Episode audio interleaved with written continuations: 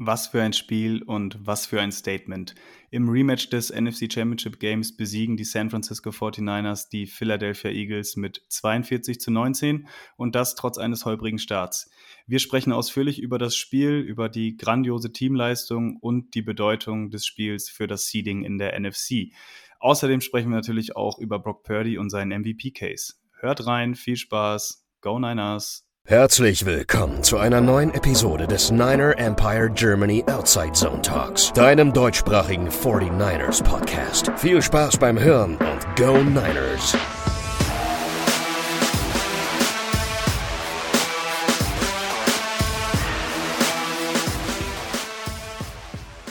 Ja, hallo und herzlich willkommen zu einer neuen Ausgabe des NEG Outside Zone Talks.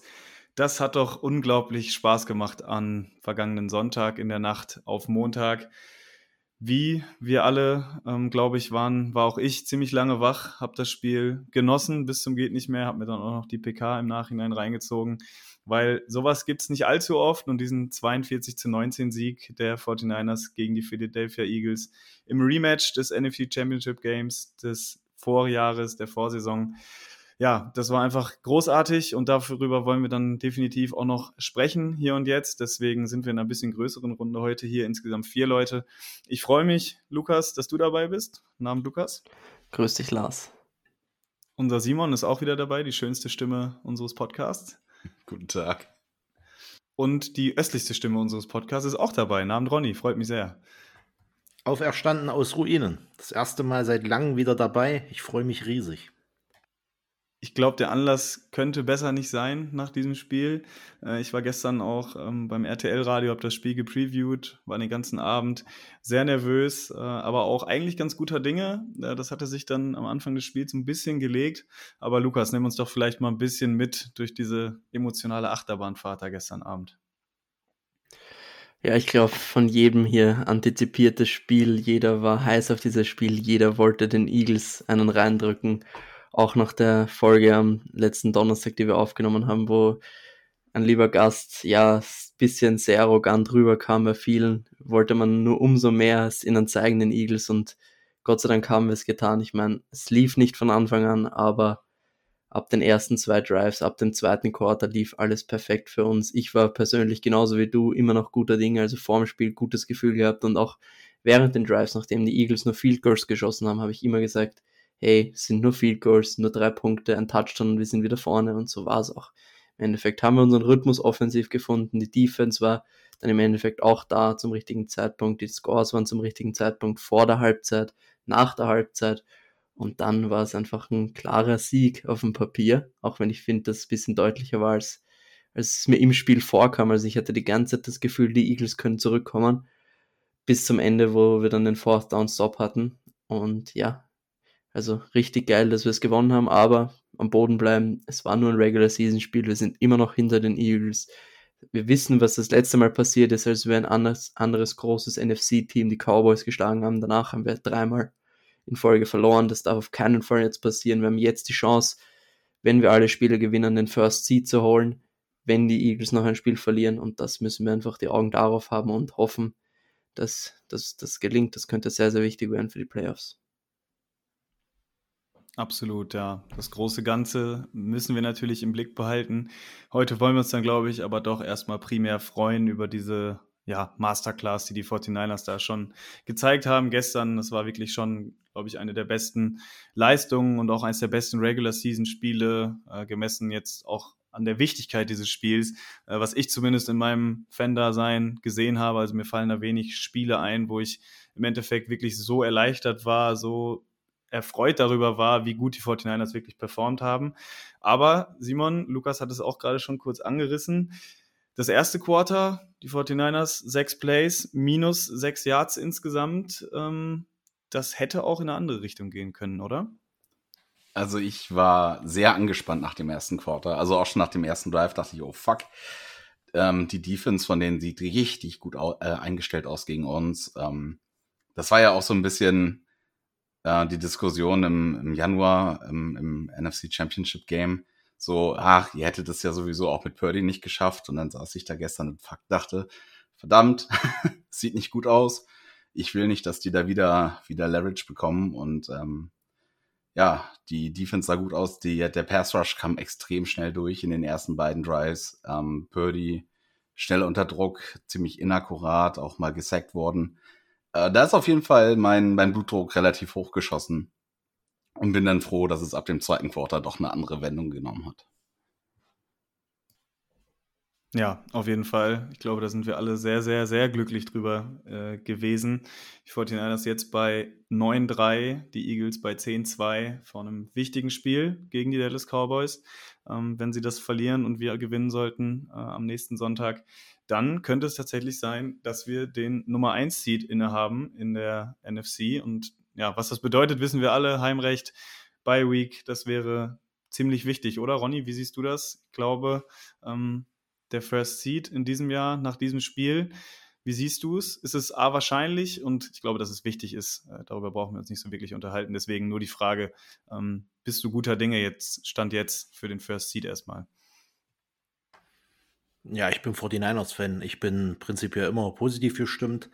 Ähm, ah, auch wenn, auch da wenn, kennt ihr mich ja auch, ne? Also. Ja, na sicher. da muss man ja des Öfteren mal in unserer internen WhatsApp-Gruppe das Wort verbieten.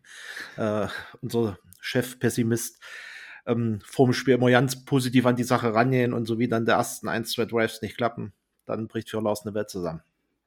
Ja, aber äh, ich glaube trotzdem, ähm, dass wir die Chance auf den First Seed haben. Ähm, ich habe so ein bisschen Bauchschmerzen vor dem Spiel gegen die Ravens. Ähm, ich glaube, bis dahin sind es durchaus machbare Aufgaben, aber das wird nochmal so ein Killer. Da müssen unsere Jungs nochmal zeigen, äh, ja, dass sie, dass sie wirklich wollen, ähm, nochmal eine ähnliche Leistung abrufen wie gestern. Ja, und du hast es gerade gesagt, wir müssen natürlich auch noch hoffen, dass die Eagles nochmal irgendwo stolpern. Am besten gleich jetzt kommenden Samstag. Ich meine, ich hätte mir nie äh, träumen lassen, dass ich sage, ich bin mal Dallas-Fan, aber jetzt am kommenden Sonntag, glaube spielen die ja. Äh, ja, da werde ich schon den Dallas Cowboys die Daumen drücken. Ich ja, möchte nur anmerken, nach den ersten zwei Drives habe ich geschrieben, wenn, wenn wir nur Field Goals geschossen hätten, dann hätte Lars schon Drama gemacht bei uns in der Gruppe. Und Zu Recht, ja, wie man sieht. Ne? Also. Es kommt alles zurück, Lars, so wie du es immer sagst. Ja, ja, ja, ja. Naja, also gestern war ja wirklich das, das beste Beispiel. Und um den Turn jetzt auch zurückzufinden, ich glaube, wenn die Eagles dann auch ähnlich performen, zumindest in der Defense wie gestern, dann könnte es gegen die Cowboys auch schwierig werden. Deswegen lass uns doch mal reinstarten ähm, mit unserer Offense. Wir hatten es jetzt ja schon angesprochen. Die ersten zwei Drives äh, sah es extrem schwerfällig aus. Es war ein bisschen seltsam, hatte ich auch das Gefühl, dass Kyle Shanahan da keinen einzigen Run für Christian McCaffrey äh, gecallt hat, der bis zum dritten Drive dann auch keinen Touch bekommen hatte. Und ja, es sah wirklich tatsächlich für mich, ich weiß nicht, wie es ihr seht, äh, so aus, als wenn die 49ers am, so ein bisschen überwältigt waren, auch von der Atmosphäre und von der Physis äh, der Eagles. Umso erstaunlicher war es dann, wie dann im dritten Drive drauf geantwortet wurde. Lukas, wie schätzt du das Ganze ein? Was hat Kyle Shanahan richtig gemacht? Ähm, wie kam es, dass dann plötzlich auf einmal ein Rädchen ins andere gegriffen hat und wir da ja quasi wie ausgewechselt ähm, plötzlich die Eagles Defense auf links gedreht haben? Es ist super schwer zu sagen. Ich meine, ihr habt das eh schon angesprochen. Irgendwie am Anfang kam es jedem so vor, okay, die Eagles Defense ready to play, ready to go, die sind gut eingestellt und so weiter. Also da war ich auch kurz so ein bisschen ja, concerned, dass da nichts geht, weil die waren wirklich all over everything. Am Anfang würde man auf Englisch sagen, mir fällt jetzt das Wort, deutsche Wort nicht ein. Und ja, irgendwie war dann das erste First Down so dieser Dosenöffner. Und dann natürlich, man kann immer wieder Fragen stellen nach dem Playcalling, aber ich bin, bin der Meinung, dass Kyle Shanahan auch am Anfang ein bisschen probiert hat, was die Eagles auf was antworten, was Formationen, was Motions und so weiter gibt, äh, ist also was sie antworten, wie sie darauf reagieren. Und bei einer Motion war zum Beispiel auch die Option für Purdy, den Ball zu werfen zu McCaffrey oder das Handoff zu geben für Debo, hat das Handoff gegeben für minus zwei. War vermutlich die falsche Entscheidung. Also, wie gesagt, das erste First Down war, finde ich, so der Dosenöffner und dann direkt dieses Big Play zu Kittle, wo er da in der Flat ähm, ganz alleine steht und dann weiterläuft. Also, das war, finde ich, so der Dosenöffner und danach, keine Ahnung, wie wir es gemacht haben, aber irgendwie war alles so easy. Das Run-Game war da und ab dem Zeitpunkt war unser Pass-Game da und so weiter. Und dann hat Kyle Shannon einfach ein unfassbar gutes, gutes Game gecallt, meiner Meinung nach. Ja, das war sehr auffällig, dass dann plötzlich so gut wie alles funktioniert hat. Der Run am Anfang, äh, die 49ers relativ häufig versucht, über Außen zu laufen. Das ging nicht so gut. Äh, ironischerweise hat es dann über die Mitte und vor allem dann auch über links, natürlich hinter Trent Williams, deutlich besser funktioniert, ähm, den Ball zu laufen. Das Play, was du gerade angesprochen hattest, Lukas, äh, fand ich auch äh, sehr schön, ähm, weil es mir so ein bisschen Flashbacks gegeben hat an das Play, wo Purdy sich verletzt hatte, tatsächlich im NFC Championship Game, äh, wo Hassan Reddick dann über die linke Seite kommt. Diesmal nicht von einem Backup-Tight gechippt oder geblockt geblockt wurde, sondern eben von George Kittle. Ähm, er aus dem Block rausgeht oder aus diesem Chip rausgeht, dann die Route läuft, komplett uncovered ist, äh, McKivitz dann äh, Reddick aufnimmt, äh, Purdy genug Zeit hat, den Ball zu, äh, zu Kittle zu bringen. Ähm, war irgendwie ganz schön zu sehen, dass sich auch diese Story äh, dadurch dann so ein bisschen ja, geschlossen hat, der Kreis sich geschlossen hat. Ähm, also gab viele so kleine Stories am Rande des Spiels, glaube ich, ähm, die uns so ein bisschen besser fühlen lassen über diese Niederlage im Januar äh, das Ergebnis sowieso, aber da waren auch eben so ein paar ja, Randanekdoten dabei, ähm, die einem noch mehr das Lächeln aufs Gesicht zaubern. Simon, unsere Offense, äh, ich glaube, wenn wir hier heute über jeden sprechen, der da eine fantastische Leistung äh, abgeliefert hat, ähm, dann hören wir gar nicht mehr auf, weil es gefühlt jeder war, der gestern da richtig, richtig gut gespielt hat. Ob es McCaffrey war mit seinen Runs, wo er immer wieder noch mehr Yards rausgeholt hat, als man schon dachte, er sei down. Äh, Brandon Ayuk mit wichtigen Catches, Duan Jennings mal wieder on Third Down, ähm, absolut verlässlich gewesen. Ähm, genau, äh, George Kittle mit dem wichtigen Catch hatten wir schon gerade und äh, darauf wollte ich eigentlich hinaus, Debo Samuel. Ich glaube, es war ähm, auch sehr hart für ihn, weil er sich eben selber auch durch diesen ganzen Trash-Talk, äh, wovon man ja halten kann, was man will, sehr viel Druck gemacht hat. Aber Simon, ich glaube, ähm, damit kam er ganz gut klar gestern. Ne? Auf jeden Fall. Also er hat seinen, seinen Worten auch Taten folgen lassen, was ich immer total klasse finde, wenn da wirklich was hintersteckt. Und Debo hatte gestern einfach wirklich ein Spiel, was ich lange so von ihm nicht mehr gesehen habe. Ich weiß nicht, ob er jemals schon ein Spiel hatte, wo ich ihn so stark fand. Ähm, also war unfassbar. Der war ja im Run-Game war der drinne. Seine ähm, Yards after Catch waren wieder phänomenal stark. Der hatte einfach Bock. Genauso wie die ganze Offense ähm, der Niners in den letzten drei Quarters.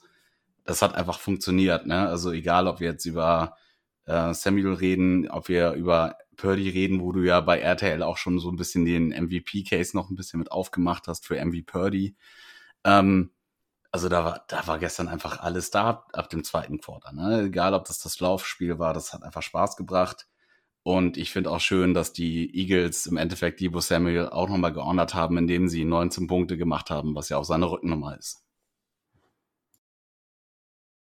Ja, guter Punkt. Das hatte ich noch gar nicht so dran gedacht, aber ähm, so viele haben es dann, glaube ich, gar nicht mehr mitbekommen, weil waren schon ziemlich viele Eagles-Fans zu Hause, als er dann noch den letzten äh, Goodbye, äh, Goodbye gewinkt hat.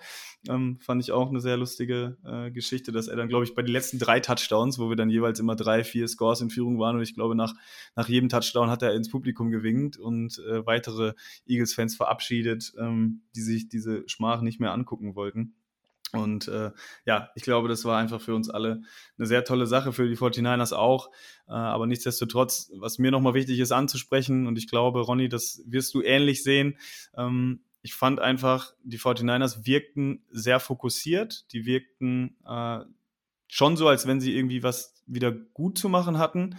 Aber ich fand eben auch, dass sie, sag ich mal, einen richtigen, äh, ja, eine richtige Chemie zwischen nicht übermotiviert sein und wissen, okay, es ist nur ein Regular Season Spiel. Ja, es ist jetzt zwar auch das Rematch vom Championship Game, aber es ist letztendlich nur ein Sieg. Ja, nicht übermotiviert. Trey Greenlaw gefällt das. Ja. Äh, nee, also. Daran hatte ich jetzt noch nicht gedacht. Da können wir gleich nochmal drüber sprechen, aber. Ja, gehen wir sicherlich ja. gleich nochmal drauf ein. Nee, aber du hast schon richtig gesagt. Ähm, ich glaube, das hat Debo dann gestern ja auch noch äh, in der Pressekonferenz gesagt, dass dieses Trash-Talk und so, dass das halt alles dazugehört ähm, und dass sich das hoffentlich keiner zu Herzen nimmt. Ja, und äh, ich bin ja da auch immer so der Meinung, dass im Leben dann immer alles zurückkommt und äh, deshalb fand ich das halt auch gut, dass das gestern nicht übertrieben wurde, sondern äh, der Fokus war da, die Eagles wurden äh, ja ordentlich abgefettet und äh, dennoch war das halt nachher so, dass man da doch, ja, als guter Gewinner vom Platz gegangen ist. Und da meine ich halt so, wie man sich gegeben hat.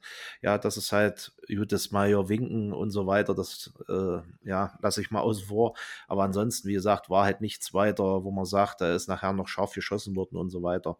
Und deshalb glaube ich, dass es da ganz einfach, äh, ja, auch diesbezüglich eine, eine gute Leistung erbracht haben.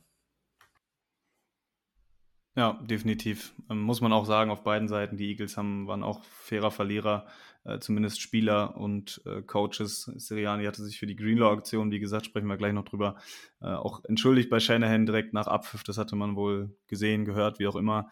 Äh, und auch die Spieler haben einfach gesagt, dass ja, dass sie in allen Belangen unterlegen waren. Ich glaube, das haben wir alle gesehen. Deswegen, da gab es dann wahrscheinlich auch wenig anderes noch hinzuzufügen. Ähm, aber da gab es dann nicht irgendwie großen Trash-Talk oder so noch äh, im Nachhinein. Deswegen, ähm, auch aus Niners Seite äh, hat man jetzt betont, es ist jetzt ein Sieg gewesen, der war natürlich sehr eindrucksvoll, ähm, aber da kannst du dir eben nichts verkaufen, wenn du jetzt dann in den restlichen Spielen dann denkst, das läuft von alleine. Ihr hattet es gerade schon angesprochen, MV Purdy ähm, wir wollten es jetzt nicht an die allzu große Glocke hängen, weil ich glaube, uns allen eine Sache deutlich wichtiger ist, als dass Brock Purdy MVP wird. Das ist natürlich der Super Bowl-Titel. Ähm, trotzdem, die Diskussion ist da, äh, was auch dadurch befeuert wurde, dass Brock Purdy seit heute nach diesem Spiel auch der Favorit bei den Buchmachern ist auf den MVP-Titel. Und Lukas, wir haben ja schon in Amerika auch äh, viel drüber diskutiert und auch äh, ja, debattiert waren uns eigentlich relativ einig, aber äh, wie siehst du denn aktuell den Case für Brock Purdy und wie viel ist denn eigentlich daran dran, dass er eigentlich nur Screens wirft und ähm, ja. Lass, lass es einfach. Es ist einfach so unnötig, über sowas noch zu diskutieren. Ich habe heute jetzt tatsächlich eine Statistik Bis gesehen. der letzte mitbekommt. Äh, ich ja, ich habe hab heute eine Statistik gesehen, wie viel Prozent der Gesamtyards ähm, Yards nach dem Catch waren von den letzten MVPs. Bei, bei den letzten MVPs war es 48% Und ratet mal, wie viel es bei Purdy ist. Ich kann es mir denken, glaube ich. 48% genau dieselbe ja. Zahl. Also diese, vor allem er hat das höchste Average Death of Target und gestern haben die, die Eagles ihm einfach die kurzen Bälle gegeben, dann hat er die genommen. Und es ist einfach so, manchmal kriegst du, manchmal gibt dir die Defense die kurzen, manchmal wollen sie dich challengen, manchmal wollen sie diese Downfield Plays sehen. Die Eagles haben in den letzten Wochen gesehen, dass es keine gute Idee ist, Purdy tiefer werfen zu lassen, weil der einfach so, so gut über die Mitte ist, wie bei dem Ayuk Touchdown gegen die Seahawks. Und deswegen, ja, Brock, und zu, deinem, zu deiner Frage mit MVP, ich meine, Brock Purdy, erster in Completion Rate, erster in Yards per Attempt, erster in Passer Rating, erster in QBR, erster in Adjusted äh, EPA per Play, erster in Success Rate, erster in DVOA, vierter in Touchdowns und siebter in Passing Yards. Was soll ich eigentlich noch mehr darüber sagen? Der einzige, der meiner Meinung nach mit ihm im MVP-Race ist, ist Dak Prescott. Und wenn der jetzt jedes Spiel gewinnt, dann finde ich, hat Prescott einen Case über Purdy, sonst niemand. Ich meine, Jalen Hurts hat gestern nicht schlecht gespielt, aber er hat genauso wie in den letzten Spielen einfach nicht überragend gespielt und hat einfach viel zu viele Turnover, meiner Meinung nach. Und Patrick Mahomes hat gestern auch wieder verloren mit einer Interception in einer sehr, sehr wichtigen Situation. Also von meiner Seite aus, wenn Purdy jetzt jedes Spiel gewinnt, wenn er gegen die Ravens überzeugt, dann kann ihm die MVP-Trophäe, glaube ich, niemand mehr nehmen. Und wie gesagt, wie du es gesagt hast, aber die Lombardi wären mir trotzdem lieber glaube auch, wenn wir uns aussuchen könnten, MVP für Purdy oder äh, die Lombardi, dann in 100 von 100 Fällen würden wir, glaube ich, die Lombardi nehmen. Ähm, weil du Herz jetzt noch angesprochen hattest, ähm, fand ich auch, hat kein schlechtes Spiel gemacht. Äh, aber trotzdem, äh, wenn er so ein Spiel geliefert hätte wie Purdy gestern, äh, dann will ich nicht wissen, ähm, was die Leute daraus gemacht hätten. Äh, dann wäre das sowas von aber ein äh, Beweis gewesen für seinen MVP-Case höchstwahrscheinlich in der Nachberichterstattung. Und bei Purdy war es dann wieder eben das, was es war. Aber äh, lassen wir uns davon äh, nicht verunsichern. Ronny, du vor allem äh, kannst das, glaube ich, nochmal ganz gut abschließen. Wir hatten da ja heute auch schon ein bisschen drüber gesprochen. Ja, also ich, ich sehe das ja genauso wie ihr, ja. Ähm, ich habe ja gesagt, ähm, lasst, lasst die Experten Experten sein, äh, lasst die da Birdie weiter ich sage jetzt mal nicht schlecht reden, aber lass die da mal Sound der Suppe suchen. Wie gesagt, er geht Woche für Woche da raus, äh, spielt gegen die besten Defenses der Liga, äh, zerlegt die in alle Einzelteile und äh, ja, wie du es gerade gesagt hast, wenn das Spiel äh, Hurts gehabt hätte, ja, mit den vier Touchdowns, 310 Yards, ja, dann äh, hätte man wahrscheinlich äh, X und äh, was weiß ich, die ganzen sozialen Netzwerke, die hätte man nicht wieder zugekriegt. Ich weiß nicht. Ich habe immer bei Birdie habe ich das Gefühl, äh, wenn da übers Wasser laufen könnte, dann würden die Leute sagen, guck mal, da kann ich mal schwimmen. Also ich, ich kann das nicht nachvollziehen, was da, was da mal so erzählt wird. Und deshalb sage ich auch, ich gebe da gar nichts mehr drauf. Ähm, für mich ist wichtig, dass er Woche für Woche so abreißt. Und wie du es gerade schon gesagt hast, wichtig ist da einfach nur, dass wir am Ende der Saison im Super Bowl stehen, den nach Möglichkeit gewinnen. Und dann nehmen wir halt den MVP, die den nächsten in Angriff. Oder einfach beides. Das wäre natürlich auch in Ordnung, aber wir wollen jetzt mal nicht äh, die ganze Hand nehmen, wenn wir auch äh, den großen Finger wie die Lombardi Trophy bekommen könnten. Äh, ich denke, ähm, das soll es dann auch gewesen sein, was dieses Thema angeht. Ist mir, finde ich, trotzdem immer noch relativ wichtig, weil ich es einfach schade finde, weil wir als Fans so viel Spaß an ihm haben, weil er einfach auch, jeder sieht es, ja, wir gucken jedes Spiel, wir sehen jedes Play und wenn man das tut, ja, dann würde man eigentlich auf keine andere Idee kommen, als zu sagen, hey, dieser Junge ist einfach überragend gut. Was ist das für eine Story? Der ist 23 Jahre alt, das ist der letzte Pick im Draft. Der hatte die schwerste Armverletzung, die du als Quarterback haben kannst, am Wurfarm, ja, und spielt so eine Saison. Und ich verstehe einfach nicht, warum ja, es Leute gibt, die da, wie du schon sagtest, Ronny, das Haar in der Suppe suchen, ähm, dieses Narrativ immer aus einer anderen Richtung anfangen und sagen, ja, aber, ja, aber wenn solche Spiele geliefert worden wären von Quarterbacks wie Mahomes, Hurts, ja, oder auch Trevor Lawrence meinetwegen, Lama Jackson und wie sie alle heißen, Josh Allen, dann, dann bräuchten wir, glaube ich, gar nicht, wie du schon sagst, auf Twitter gehen. Äh, der wäre schon längst als MVP gekrönt worden, was auch immer. Und ähm, mir tut es dann einfach ein bisschen leid, dass dieses Narrativ um Brock Purdy ja einfach immer von einer anderen Richtung herkommt und ich kann es nicht nachvollziehen. Aber Simon, ich glaube, du hast auch noch was zu Simon, sagen. bevor du was sagst, genau vor einem Jahr heute hat Purdy für Jimmy G übernommen gegen die Dolphins. Nur so nebenbei. Crazy. Ähm, Lukas, ich habe tatsächlich eine Frage. Ich weiß nicht, ob, oder, oder auch ähm, Lars und, und Ronny. Ähm, könnte ähm, Purdy auch Comeback Player of the Year werden? Also der hat ja, also du hast es ja gerade angesprochen, da der hat ja eine unfassbar schwere Armverletzung. Ist er überhaupt dafür eligible? Könnte das überhaupt passieren oder ist er da gar nicht drin in dem Pod? Naja, nachdem Gino Comeback Player of the Year wurde, nachdem er zurückkam von schlecht sein, ist, glaube ich, alles möglich bei diesem Award. Pray for three, sage ich nur. Ich glaube, da hätte sowieso niemand eine Chance dieses Jahr. ja, es wird so und so der mal, Hamlin, also. Ja, okay. Aber sonst, also, ich glaube, ich weiß nicht, ich meine, technisch gesehen hat Purdy keine Spiele verpasst, wenn wir ehrlich sind. Naja, das stimmt, nicht mal die Das stimmt, teilgenommen hat er, ja. ja. Deswegen, ich weiß es nicht. Aber je nach, wie gesagt, nachdem Gino letztes Jahr gewonnen hat, ohne eine Verletzung, nachdem er einfach nur schlecht war davor, die Jahre, ja, ist für mich alles möglich bei diesem Award. Aber es wird eh der Mal. Gut, dann würde ich sagen, lass uns das äh, Brock Purdy-Thema schließen. Offensive Line der 49ers, die hatten wir jetzt noch nicht wirklich ähm, hervorgehoben, hat in meinen Augen auch einen relativ guten Job gemacht. Äh, hat zwar hier und da auch Pressures zugelassen, vor allem in den ersten Drives, aber auch da wären wir dann wieder bei Purdy, der hat es auch sehr gut gemanagt, immer mal wieder mit einem kleinen Scramble oder so, ähm, da größeren Schaden verhindert.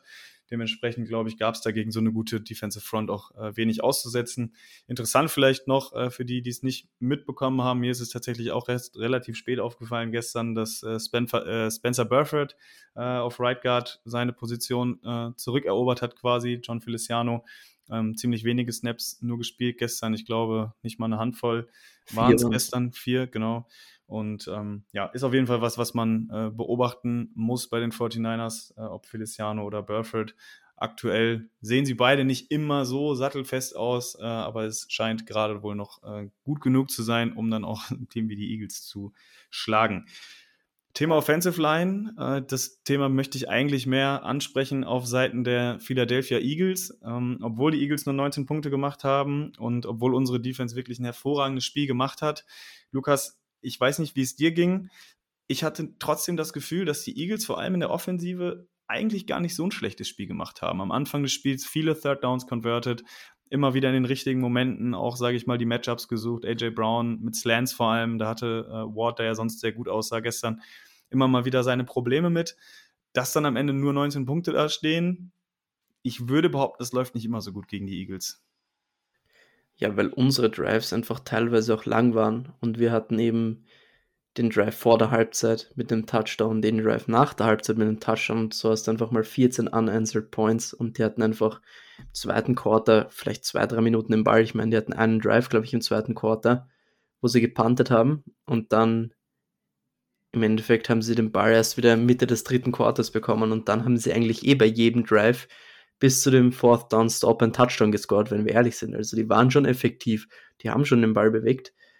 Und ja, wie du es gesagt hast, die, die 19 Punkte täuschen vielleicht ein bisschen. Ich meine, die hatten zwei Red Zone Possessions am Anfang und da hat einfach unsere Defense einen richtig guten Job gemacht. Muss man einfach sagen, diszipliniert gespielt und die Eagles sind eine gute Red Zone Offense. Ich glaube, genau vor dem ersten Drive war ja die Statistik, dass sie irgendwie 25 Mal in Folge in der Red Zone Touchdowns gescored haben oder 15 Mal. Und wir haben sie dann einfach gleich zweimal gehalten und das war, finde ich, auch der Schlüssel zum Sieg im Endeffekt weil die Eagles haben den Ball bewegt, aber wir haben es eben nicht in die Endzone gelassen. Und wir hatten diese Diskussion schon so oft, wo wir gesagt haben, wir schlagen uns selbst, wir nehmen uns die Chancen selber weg, wir müssen einfach sieben Punkte scoren und nicht drei. Und das war im Endeffekt das, was den Eagles gestern zum Verhängnis wurde und, und uns eben nicht. Wir haben jeden Drive in einem Touchdown vollendet und das war vor allem bis zum Ende des Spiels der Unterschied. Dann sind wir natürlich weggezogen, aber diese Touchdowns in der Red Zone waren einfach so, so wichtig und diese Stops in der Red Zone. Ja, Lukas, du sagst es. Simon, äh, du hast es ja eben auch schon angesprochen am Anfang äh, der Folge. Diese ersten zwei Possessions der Eagles, wo man zweimal in der Red Zone war, tatsächlich nur sechs Punkte gemacht hatte. Beim einen Drive war es der letzte Pass äh, von Hertz bei Third Down auf AJ Brown, wo Javarius Ward seine Hand zwischenbekommen hat. Im zweiten Drive war es, glaube ich, wo Hertz ausrutscht, Javon Kinlaw äh, seinen Pass Rush äh, gewinnt und dann auch quasi den am Boden liegenden Hertz sackt und dann die Eagles, glaube ich, bei Dritter und 20 oder was es war, und dann keinen neuen First Down mehr gemacht haben. Das war auf jeden Fall sehr wichtig. Wen gab es denn aus deiner Sicht gestern, den du auf jeden Fall nicht negativ zu Green, da kommen wir gleich, äh, noch hervorheben würdest an der Stelle? Oh, das ähm, ist eine gute Frage. Ähm, also so, du, du, hast ja eben schon das eine Play angesprochen von Javarius Ward in der Endzone. Ich fand, der hatte gestern auch wieder ein sehr starkes Spiel insgesamt äh, mit ein paar wichtigen Plays. Ich glaube, vier Deflections insgesamt, ja. Genau, Embry Thomas ähm, würde ich auch ganz gern noch benennen, weil er ist unser, ich glaube, dritter oder vierter Cornerback. Ähm, hatte auch ein paar echt gute Plays, ähm, was ich von ihm ja nicht immer so erwarte. Aber da war ich schon echt happy. Da hatte ein, eine kritische ähm, Pass Deflection, wo einige nach einer PI gerufen haben, andere haben gesagt, das ist in Ordnung. Ich finde, er hat sich umgedreht, hat versucht, zu Ball zu gucken und hat ihn deflected. Das, für mich ging es fit. Ähm, das waren einfach, war schon stark. Ähm, insgesamt muss man unserer Defense da gestern großes Lob aussprechen, weil wenn wir 14-0 stehen am Ende des ersten Quarters, das ist ein ganz anderer Schnack als, äh, als 6-0. Ähm, so haben wir dann einen Touch schon gemacht und haben wieder geführt. Also starke Leistung. Bevor Ronny jetzt noch was sagt, würde ich noch kurz was, vielleicht kurz den Boomer anspielen. Und zwar am Anfang vor allem haben wir uns das Leben trotzdem schwer gemacht mit Miss Tackles, fand ich. Also da war zum Beispiel ich glaube, Mitte des Spiels war es dieses dritte und 18, wo sie einfach einen Screen werfen und zwei von uns tackeln sich gefühlt gegenseitig. Devontae Smith, der 70 Kilo wiegt, ähm, bricht einfach drei Tackles. Das, sowas sollte einfach nicht passieren, beziehungsweise kann nicht passieren. Das erste Third Down, wo AJ Brown ins Land bekommt, wo Shair Brown einen schlechten Angle nimmt, wo dadurch Javarius Ward nicht zum Tackle kommt, wo dann einfach aus einem 5-Yard-Pass eine 30 Yard Completion entsteht. Solche Dinge, finde ich, waren trotzdem noch dabei, die wir unbedingt verbessern müssen, wenn wir nochmal auf die Eagles treffen. Also generell vor allem bei Third Down. Mehr Ideen gegen AJ Brown, finde ich, hätten wir gebraucht. Aber sonst natürlich kann ich wenig sagen. Ja, bin ich natürlich voll und ganz bei euch. Ähm, fand gerade unsere Secondary hat da auch einen sehr, sehr guten Job gemacht gestern. Ähm, wenn ich dran denke, Lars hat das ja in unserer Gruppe dann auch ein paar Mal geschrieben, dass er fand, dass Hertz da immer eine gefühlte Ewigkeit Zeit hatte. Ähm, aber er konnte den Ball ganz einfach nicht anbringen, weil die Coverage halt wirklich so gut war. Und äh, unsere Secondary hat da wirklich gestern einen sehr, sehr guten Job gemacht. Und wenn ich halt aus unserer D-Line noch jemanden hervorheben muss, äh, Lars, du hattest ihn vorhin schon mal kurz erwähnt, äh, da war das, dann ist das äh, Kinlaw, der gestern auch ein Breakout-Spiel hatte mit 2-6. Ähm, gut, der eine war sicherlich da dem Stolpern von Hertz geschuldet, aber dennoch äh, hat er da ein richtig gutes Spiel gemacht. Ähm, und halt auch äh, im Run sehr, sehr stark. Ja, wenn man bedenkt, dass man die Eagles gestern bei 46 Rushing Yards gehalten hat und das halt äh, trotz Jalen Hurts, der ja ein guter Scrambler ist, ähm, dann war das gestern schon eine bärenstarke Leistung von unserer D. Und wie gesagt, am Anfang haben sie uns dann halt auch wirklich mit diesen zwei Red Zone Stops haben sie uns da im Spiel gehalten. Und dann ist halt irgendwann der Funke zur Offense übergesprungen. Und dann kann man unserer Defense eigentlich gar nicht genug Credit geben.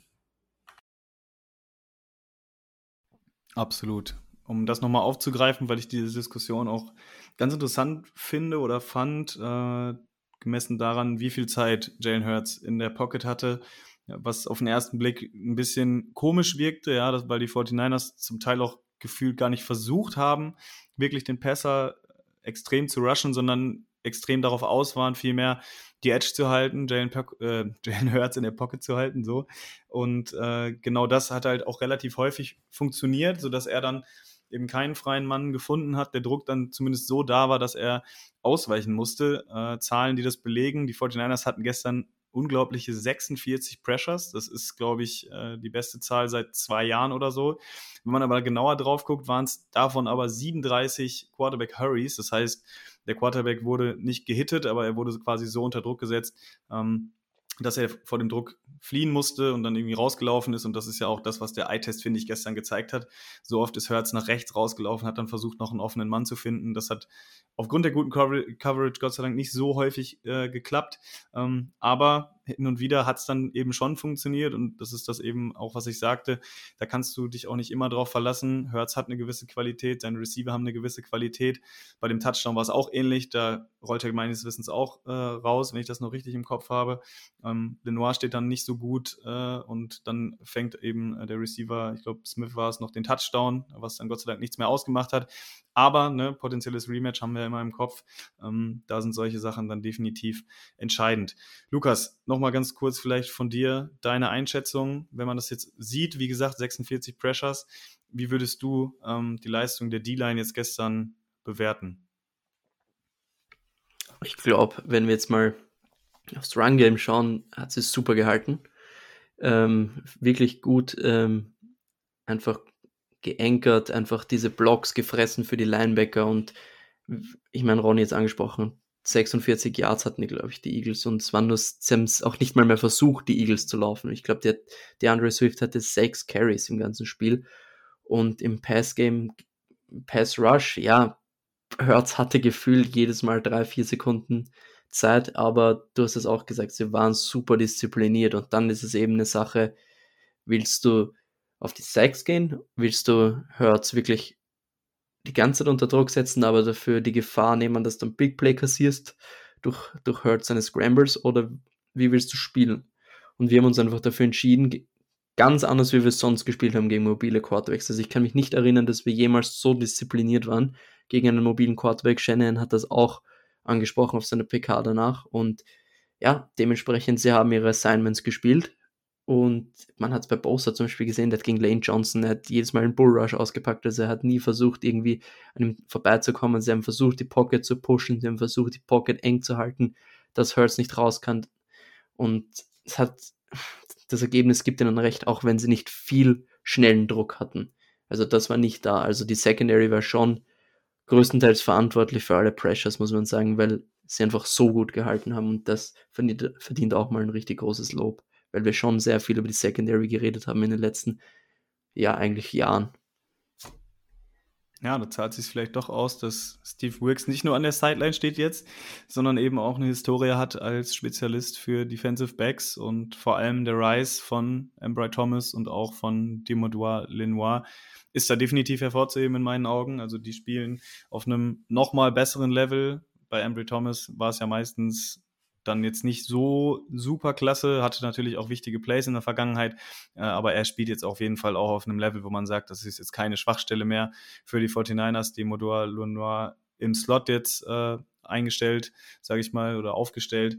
Äh, hat gestern auch mit noch einem Big Play kurz vor Schluss auf sich aufmerksam gemacht, wo man sich auch fragen darf, warum Nick Siriani da äh, tatsächlich seine Starter bei drei Scores und noch vier Minuten auf der Uhr drauf lässt. Aber gut, da, da müssen wir die Eagles äh, fragen. Das ist uns dann relativ egal. Sie haben dann dafür eben den Preis bezahlt. Und äh, das ist auf jeden Fall schon eine Entwicklung, die definitiv wichtig ist. Auch, dass man sieht, dass diese Draft-Picks der 49ers, finde ich, äh, mit Lenoir, mit Thomas, ja, oder auch jetzt mit Jair Brown, die man so in den mittleren Runden gepickt hat, was das Defensive Backfield angeht, dass sich sowas langsam auszahlt. da sieht man einfach, dass dieses Roster-Building der 49ers ähm, weiterhin sehr gut funktioniert. Und da kann man nur hoffen, äh, dass sich diese Entwicklung definitiv fortsetzt. Ihr hattet es gesagt, ähm, 49ers, äh, oder Lukas, du hast es vor allem gesagt, ähnlich viele Drives, nur dass die 49ers eben deutlich mehr gescored haben. Bei den Yards waren es 333 am Ende der Eagles, wobei man auch sagen muss, da waren einige in, in Garbage Time dabei.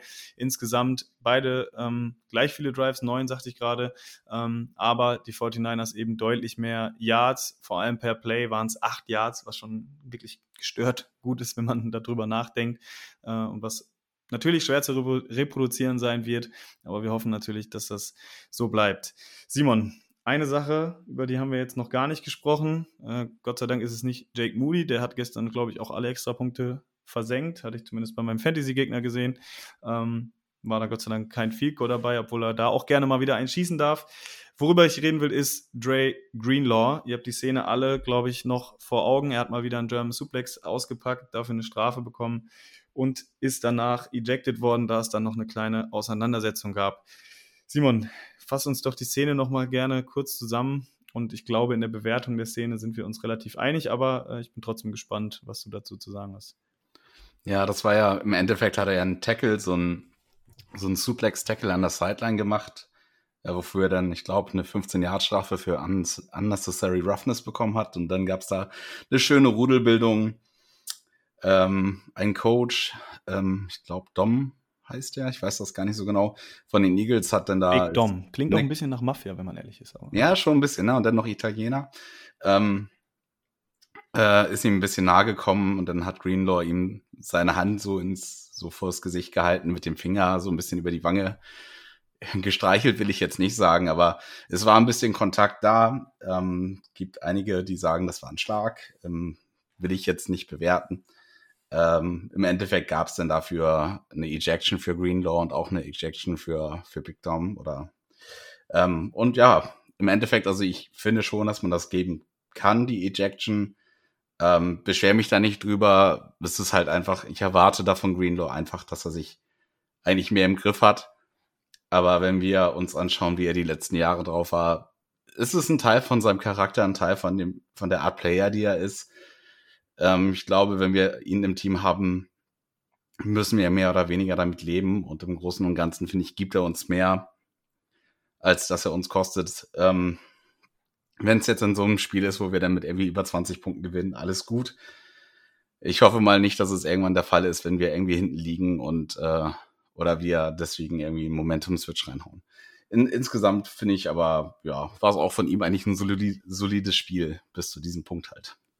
Mich würde mal Ronnys Meinung interessieren. Ist das eine Anspielung auf irgendwas? nee, ich würde es gern wissen. nee, naja, äh, ich finde, Simon hat da schon recht. Äh, das ist halt äh, Creeler sein Charakter. Ähm, der ist halt immer on fire, wenn wir uns zurückerinnern an die drei Niederlagen, die wir da in Serie hatten. Da war er ja angeschlagen teilweise ja nicht dabei oder halt äh, nicht bei 100 Prozent und das hat halt unserem Spiel geschadet. Ja, man muss jetzt einfach sagen, er ist halt ein Spieler, der eine sehr, sehr kurze Zündschnur hatte oder nicht hatte, hat und äh, ja, es kann dann halt immer mal sein, dass bei ihm halt solche Aktionen dabei sind. Ja, und sein Spiel lebt halt von dieser Aggressivität. Sicherlich, wir sitzen vom Fernseher und sagen, ach, was macht er denn jetzt wieder? Wie dumm war dieser German Suplex? Ja, und wie dumm war das dann danach da Big Dom äh, noch versuchen, einen Nasenstümper zu geben. Aber wie gesagt, das ist halt sein Charakter, den werden wir diesbezüglich auch nicht mehr ändern. Da brauchen wir wahrscheinlich auch nicht mehr auf, auf Besserung hoffen. Ja, und äh, wie gesagt, es war ein dummes Ding. Ja, ähm, sollte ihm nicht passieren, aber äh, es ist halt Drake Greenlaw und es wird in Zukunft auch solche Situationen nehmen, wo er sich da wahrscheinlich nicht im Griff hat. Aber wie es Simon halt richtig sagt, wir haben halt äh, mehr von ihm. Äh, in den ganzen Spielen gibt er uns halt mehr, als er uns mit solchen Aktionen nimmt. Und es hätte sicherlich ein Gamechanger sein können. Äh, den hat ja Lars dann in der Gruppe auch wieder angekündigt. Äh, aber ich glaube halt trotzdem, dass es ein dummes. ja, aber soll ja, ich. Ich sag gleich noch was dazu. Ja. ja. Das habe ich gar nicht gelesen. Nicht, ne? ja, doch. Er hat, er hat nämlich die Crowd wieder zurück ins Boot geholt. Mhm.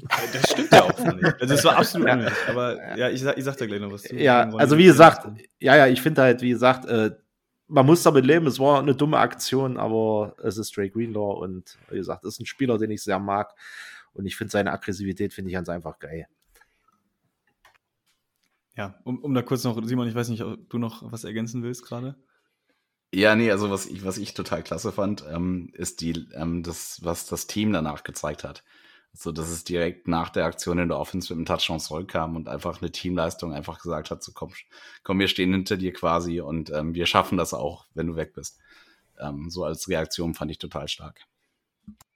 Und Oren. Burks hat dann auch den, den einen Stop gemacht mit Fred Warner zusammen, wo Jalen Hurt sich verletzt hat, als Oren Burks auch reingesteppt. Und ist wirklich ein guter Backup, muss man sagen. Jetzt hast du mir noch meinen nächsten Punkt weggenommen, ja. Wollte ich gerade auch ansprechen mit Oren Burks. Ähm, zusammen mit Fred Warner dann. Fred Warner gestern auch äh, wahnsinniges Spiel mal wieder. Ähm, wir sprechen da auch schon fast zu selten drüber, weil es so selbstverständlich ist, aber auch er wieder gestern äh, in Coverage dieses Play, was du gerade angesprochen hattest, Lukas. Das, das wollte ich gerade nämlich auch nochmal äh, hervorheben, wie gut man einfach gesehen hat, okay, wir, die wissen, der, der Scramble von Hertz kommt. Ja, äh, Warner war in perfekter Position, ja, hat sich nicht ausschiften lassen irgendwie von Hertz, der ja auch nicht der langsamste ist, hat dann das Tackle gemacht zusammen mit Burks. Also ähm, sehr, sehr runde, sehr, sehr disziplinierte Leistung. Und zu Greenlaw, ja, äh, es hat mich einfach gestört in der Situation des Spiels, weil die Eagles, du hattest gemerkt, die waren angefressen, das Publikum war schon fast sage ich mal, raus aus dem Spiel bei den zwei Scores. Es lief nicht viel zusammen. Und das hat die Crowd dann natürlich nochmal auf ein anderes Level gepusht. Dann fällt danach der Touchdown. Ähm, und ich sag mal so, ich habe schon einige 49er-Spiele gesehen und es hätte mich jetzt wirklich nicht so sehr gewundert, wenn das dann irgendwie so ein Kipppunkt gewesen wäre. Und was für mich eben auch ein Punkt ist, gut, dass es Oren Burks gut gemacht hat, aber es ist dann eben auch ein bisschen blöd. Er kann ja Strafen holen oder so, meinetwegen 15 Yards, das kriegt man schon noch irgendwie, ähm, sage ich mal, verkraftet. Aber dann mit der Ejection, damit schwächt er halt auch dann wirklich das Team, äh, dadurch, wenn er fehlt. Und ihr hattet es ja gerade gesagt, wie wichtig er eigentlich ist. Und äh, da hoffe ich einfach in Zukunft, dass er sich da ein bisschen besser im Griff hat, auch wenn ich wie du, Ronny, glaube, ähm, dass wir da lange hoffen können, äh, weil ich hatte auch eine Statistik gesehen. Ich weiß jetzt nicht, der wievielte äh, Penalty das war von ihm in seiner Karriere. Ich glaube, es sind mindestens schon zweistellig, dreistellig noch nicht, aber es ist, glaube ich, äh, 15 oder so. Und äh, ja, sollte er abstellen, weil das dann eben Sachen sind, die in solchen Spielen dann durchaus mal entscheiden können. Okay, Dre Greenlaw haben wir auch äh, abgehakt. Eine Sache, die ich bei der Offense noch vergessen hatte zu erwähnen, äh, weil es auch quasi selbstverständlich ist, dass Christian McCaffrey Woche für Woche abliefert, auch jetzt wieder einen Touchdown gescored. Christian McCaffrey ist der erste 1000-Yard-Rusher der 49ers seit Frank Gore. Äh, das ist natürlich auch eine Errungenschaft, vor allem in der Kyle Shanahan Offense, die ja dafür bekannt ist, mit mehreren Running Backs oft zu agieren, ähm, die jetzt nicht so oft vorkamen. Es ist eben auch erst zwölf Spiele alt, äh, die Saison an der Stelle, 1000 Yards Rushing und auch schon einige Receiving Yards, sensationelle Saison auch von ihm. Ich glaube, äh, da müssen wir nicht viel hinzufügen. Lukas, gibt es noch was von deiner Seite zu dem Spiel gestern? Ansonsten würde ich den klitzekleinen Ausblick wagen darauf, was das jetzt für eine Bedeutung hatte oder hat, sage ich mal, für das Seeding. Das hatten wir am Anfang schon ganz kurz angerissen. Aber gibt es noch was ähm, zu dem Spiel speziell vielleicht jetzt, äh, was dir noch auf dem Herzen brennt? Wie du Fred Warner angesprochen hast, dachte ich mir so, eigentlich müssen wir über Christian McCaffrey sprechen und jetzt machst du es machst selbst. Also der Typ ist einfach Wahnsinn. Ich meine, was für Runs der hatte. Ich meine, die Löcher waren da, aber wurde manchmal aus wirklich nichts zehn Yards 10 Yard plus Rushes macht. Einfach gefühlt jedes Play hatte der plus 5 Yards. Dann im Receiving Game bei Third Down macht er diese, äh, wo er diesen Catch hat auf der Wheel Route von Brock Purdy, etwas tieferer Pass. Dann das andere Play, wo er einfach gedoppelt wird und dann ist die Mitte des Feldes wide open bei dem dritten Versuch für Joan Jennings. Also der Typ ist einfach unfassbar und was der für einen Impact auf unsere Offense hat, selbst wenn er den Ball nicht bekommt. Und wenn er den Ball bekommt, das ist so gut. Und Übrigens, Frank Gore Jr. ist nächstes Jahr im Draft. Er hat gestern declared für den Draft, also mal schauen. Vielleicht kriegen wir ihn nächstes Jahr. Zu Christian McCaffrey als Duo. Das wäre doch was. Ja, Running Backs picken wir ja ganz gerne bekanntlich. Deswegen. Ja, so in der dritten weiß. Runde wäre gut, aber dieses Jahr haben wir schon gesagt, in der zweiten Runde ein Kicker. Äh, Lars. Wir wissen auch schon welchen, ja. Ja, der von Stanford, der hat uns gut gefallen, wo er dort war. Der hat jedes Ding reingemacht, auch 50 plus Yards. Problemlos in die Mitte. Also den nächstes in der zweiten Runde und dann in der dritten Frank Gore Jr. Dann haben wir das auch äh, geritzt. Genau. Simon, an dich jetzt die nächste Frage oder auch, wir kommen langsam ähm, zum Ende ganz kurz nochmal die Situation in der NFC aufgezeigt, dadurch, dass die 49ers jetzt gewonnen haben gegen die Eagles, sehr deutlich äh, und auch gegen die Cowboys, hat man den Vorteil, dass man jetzt den direkten Vergleich gegen beide äh, inne hat, äh, was bedeuten würde, wenn der Rekord von beiden am Ende der Saison gleich ist, hat man den Tiebreaker und würde das bessere Seeding bekommen, höchstwahrscheinlich den First Seed, auch wenn die Lions da natürlich noch ein Wörtchen mitzureden haben. Ich hatte ja Ronny eben äh, schon gefragt, Simon, auch an dich nochmal jetzt am Ende der Folge. Ähm, wie schätzt du denn ganz grob, ohne da jetzt zu viel vorzugreifen, ähm, die Chancen von uns ein, äh, dass wir da tatsächlich mit dem First Seed rausgehen? Ähm, ich, ich, sag mal so, hätten wir mal drei Punkte mehr gemacht in einem von den verlorenen Spielen, ähm, würde ich sagen, sehr, sehr hoch. Äh, momentan ist es für mich so ein es ist sehr stark abhängig davon, wie das Spiel gegen Dallas ausfällt nächste Woche von den Eagles. Ähm, wenn sie da strugglen, habe ich ein gutes Gefühl, dass wir den First Seed holen können. Ansonsten, also jetzt gerade sich die Chance so bei, weiß ich nicht, 30, 40 Prozent, dass wir noch den First Seed holen können.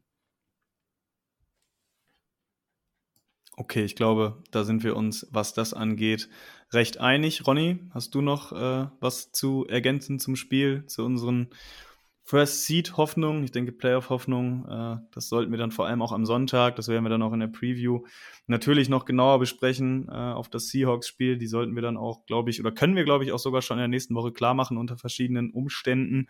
Dazu gehört natürlich das Spiel zu gewinnen. Gibt es von deiner Seite noch was? Nee, wir haben eigentlich, denke ich mal, über alles soweit gesprochen. Ähm, es war eine Glanzleistung auf beiden Seiten des Balls und man kann es einfach nur genießen jetzt bis zum kommenden Sonntag. Und mehr gibt es dazu eigentlich nicht zu sagen. Genau, und da glaube ich, muss ich mich selber auch äh, mit reinnehmen. Ihr hattet es ja jetzt schon häufiger in der Folge gehört. Gestern bin ich dann ein bisschen unruhig geworden. Mein gutes Gefühl hat mich äh, ein bisschen zu schnell verlassen, aber die 49ers haben mich dann Gott sei Dank mal wieder Lügen gestraft. Das darf gerne so weitergehen. Aber als Takeaway, glaube ich, für alle, wir hatten es dann auch in unserer großen Niner Empire Germany WhatsApp-Community nochmal, ähm, dass dann eben, auch wenn mal zwei Drives der Defense, äh, beziehungsweise dann der Offense äh, vielmehr nicht so gut laufen und unsere Defense uns äh, den Allerwertesten rettet, äh, dass dann nicht alles schlecht ist, dass dieses Team einfach eine unglaubliche Mentalität hat. Äh, Lukas hat es gestern auch noch ähm, gesagt, ich glaube, ein Play ganz früh im Spiel, das hatte Kyle Shannon dann auch perfekt vorbereitet. Das war der End-Around-Touchdown von Debo Samuel, der Run, äh, wo Hassan Reddick ganz krass darauf beißt, dass Brock Purdy den Ball behält. Ähm, Gibt es auch ganz schöne Bilder, wie er da quasi auf, auf Skates geschickt wird, aufs Eis geschickt wird ähm, und dann dieses Play eben vorbereitet wurde. Das ist nicht immer unbedingt schlecht. Natürlich äh, würden wir es auch lieber sehen, dass die Offense in jedem Drive einen Touchdown scored. Aber wie gesagt, auch eine Nachricht an mich, aber auch an alle verliert er nicht zu früh, sage ich mal, das Vertrauen, äh, den Glauben ans Team. Das ist da definitiv, denke ich, gut aufgestellt, auch für die nächsten Wochen. Das soll es von uns gewesen sein an der Stelle. Eine klitzekleine Bitte habe ich noch an euch und vor allem an die Leute, die bei uns auf der Watch Party in Frankfurt waren. Wir waren ja in der Q-Lounge in Frankfurt, die uns da sehr freundlicherweise, wir haben das Ganze nicht gemietet oder da irgendwie Reservierungsgebühr bezahlt. Die haben uns die obere Etage freigehalten. Wir hatten da einen richtig, richtig guten Abend, haben richtig gut gegessen, ähm, wurden da auch ziemlich schnell bedient, konnten äh, das Deutschlandspiel gucken, konnten das 49er-Spiel gucken. Unten konnte man nach Red Zone gucken. Ähm, es gab da wohl äh, ja einige Leute, die da sich da irgendwie beschwert hatten, dass der Laden dann zu voll war und dementsprechend den Laden ein bisschen schlechter bewertet haben.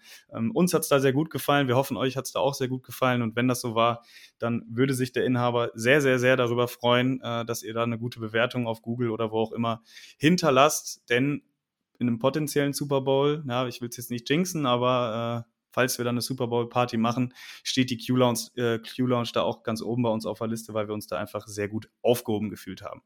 Das soll es dann auch wirklich gewesen sein. Ich danke einmal Ronny, einmal Lukas und einmal Simon, dass wir hier noch nette 50 Minuten miteinander verbracht haben. Das war eine sehr schöne Woche, ein sehr schönes Wochenende mit den letzten Spielen.